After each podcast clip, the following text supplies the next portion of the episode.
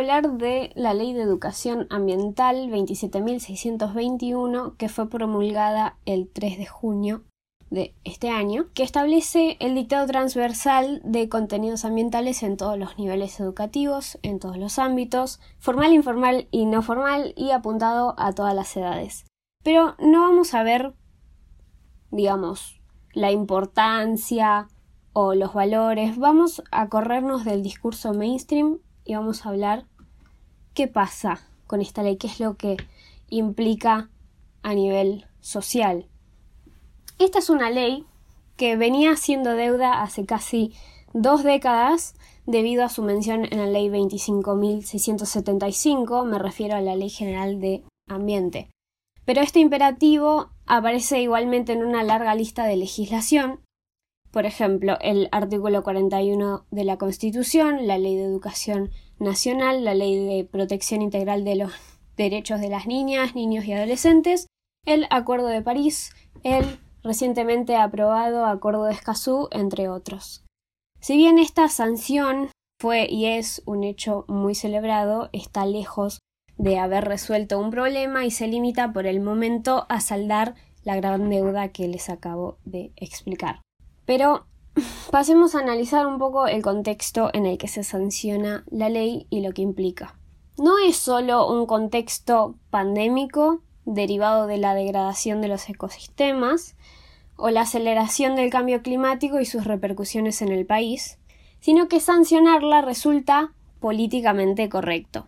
Por ello, hubo un consenso generalizado y un intento de Juntos por el Cambio de plantear al proyecto de ley como parte de su autoría. Esto acompañado de un aprovechamiento del oficialismo, de la expectativa generada en la militancia y del hecho de haber tomado a esta ley como un emblema de sus supuestas intenciones. Perdón, para los que no estamos muy eh, metidos en el tema, ¿qué incluye la ley? La ley incluye básicamente los principios básicos en los que se van a basar los contenidos, pensamiento crítico, cuestiones ambientales en general, y les da a las provincias y o sea está regulada por lo que sería la Estrategia Nacional de Educación Ambiental Integral donde está el COFEMA y las distintas provincias van a tener su propia estrategia jurisdiccional.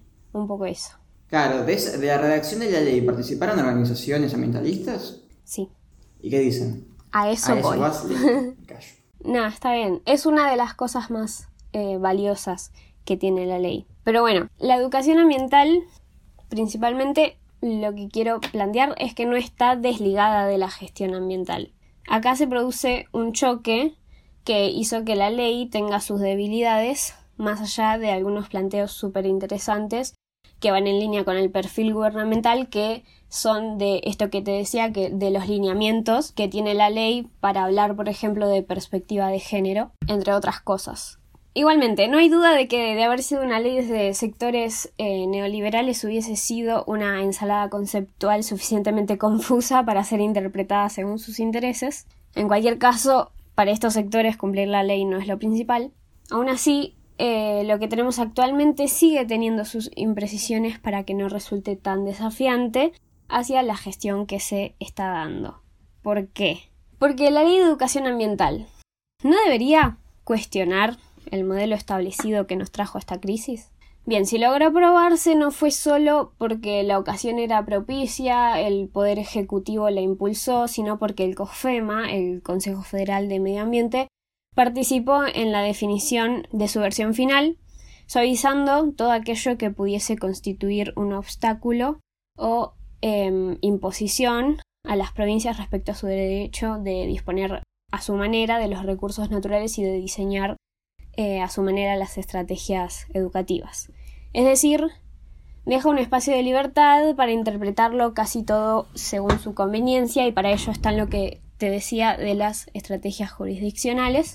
Lo que es importante, porque cada provincia tiene sus proyectos económicos, la mayoría de los cuales eh, atentan contra el medio ambiente y no conviene que se dicten ciertos contenidos de educación ambiental cuestionando esos intereses económicos que preponderan y bueno, al final tienen este espacio de libertad las provincias. Yo tengo una pregunta. O sea que, hablando de este concepto ¿no? de, libertad justo en este tipo de, de, legislación, ¿podemos ver un paralelismo en cuanto a la aplicación, ¿no? Em, entre la ley ESI aprobada en 2006 y esta ley? Sí, sí, tal cual, en muchos, muchos sentidos. Bueno, pero vos lo planteás como si fuera una máscara del perverso sistema capitalista para eh, hacer feliz a la gente y no cambiar absolutamente nada. ¿Es tan así? Sigo. Eh... ¿Por qué? Porque se perdieron propuestas. Se perdieron propuestas que figuraban en versiones anteriores, de las cuales las más importantes me parecen la exclusión de empresas cuyas prácticas ambientales sean cuestionables como posibles aportantes al financiamiento y la prohibición para las empresas de intervenir en la definición de contenidos educativos. ¿No te parece que dice bastante eso? Bien, ahí me gusta.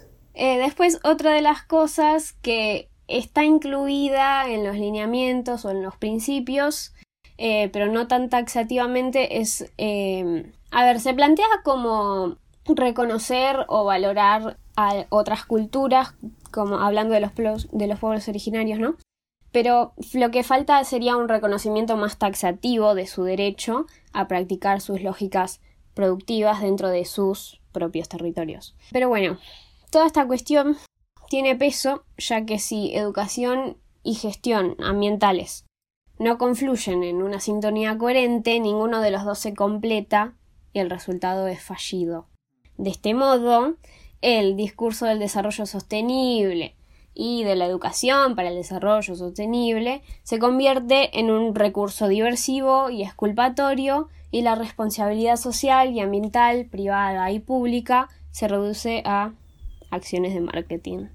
Bueno, pero eso está ligado a la redacción de la ley o a la incapacidad del gobierno para tomar medidas. No está ligado a la redacción de la ley, está ligado a, está esta ley, pero, o sea, sí, con sus imprecisiones, con sus cuestiones generales, permite que eh, la gestión del gobierno o de cualquier gobierno que siga no pueda ser tan cuestionada desde un pensamiento crítico en cuestionamientos hacia el modelo y las, las acciones que están siendo aplicadas en contra del medio ambiente. Yo quiero acá hacer una pequeña nota que justamente hablando sobre la capacidad de gestionar que tienen los distintos gobiernos, hace una semana sacamos el perfil político de Juan Cabandier, hablando justamente sobre la incapacidad de este personaje para ejecutar justamente políticas medioambientales necesarias en ese contexto. Y lo que me surge preguntar es, ¿qué opinión te merece este personaje? Eh, la verdad es que lo que decimos es que tiene más camarógrafos que acciones en concreto que haya tomado. Em, está ahí medio tratando de pintar algo que no se está dando y que está llegando tarde a todos lados. Y más allá de él como cara del ministerio, eh, al ministerio siempre la información le llega tarde y no, no es tan participativo como se requeriría en cuestiones de tomas de decisiones.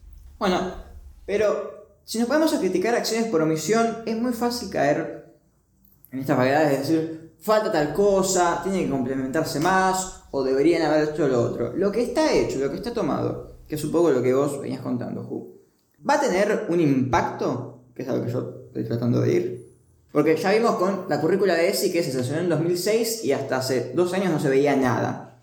Esto, ¿cuánto va a tardar en aplicarse? ¿Hay una reglamentación de la ley?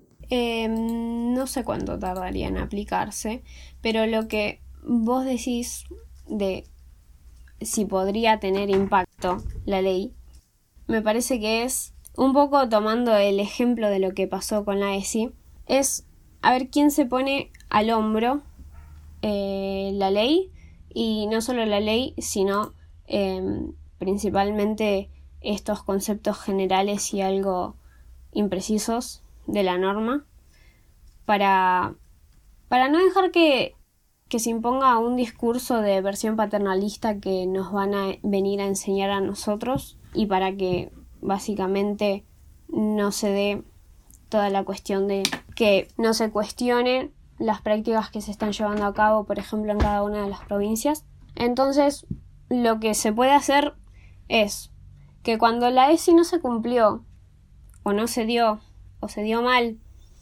eh, lo que hicimos fue organizarnos, fue reclamar, fue proponer. Entonces, un poco desde el estudiantado levantar la bandera del ambientalismo y decir que nosotros queremos una educación ambiental y plantear o defender qué es lo que queremos que la educación ambiental sea, me parece que es importante para definir qué tanto peso va a tener. Bueno, entonces, ¿todo para atrás la ley? No.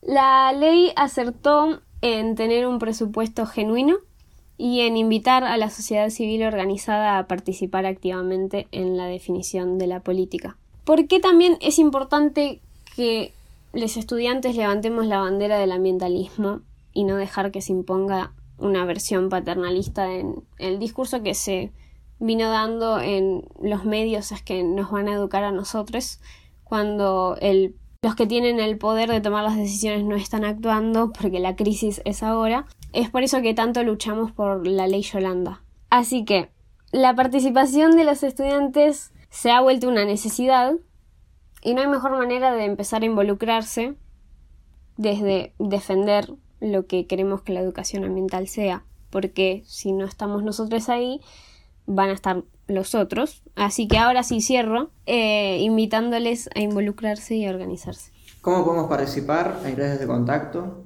Sí, eh, si son estudiantes secundarios nos pueden escribir a arroba jóvenes por el clima secundarios. Eh, no hace falta que militen dentro de jóvenes por el clima, pero si les interesa pueden ir a jóvenes por el clima ARG, comparten clima y ARG la A. Y bueno, están según su localidad cada grupito. Bueno, muchas gracias por venir. Gracias a ustedes.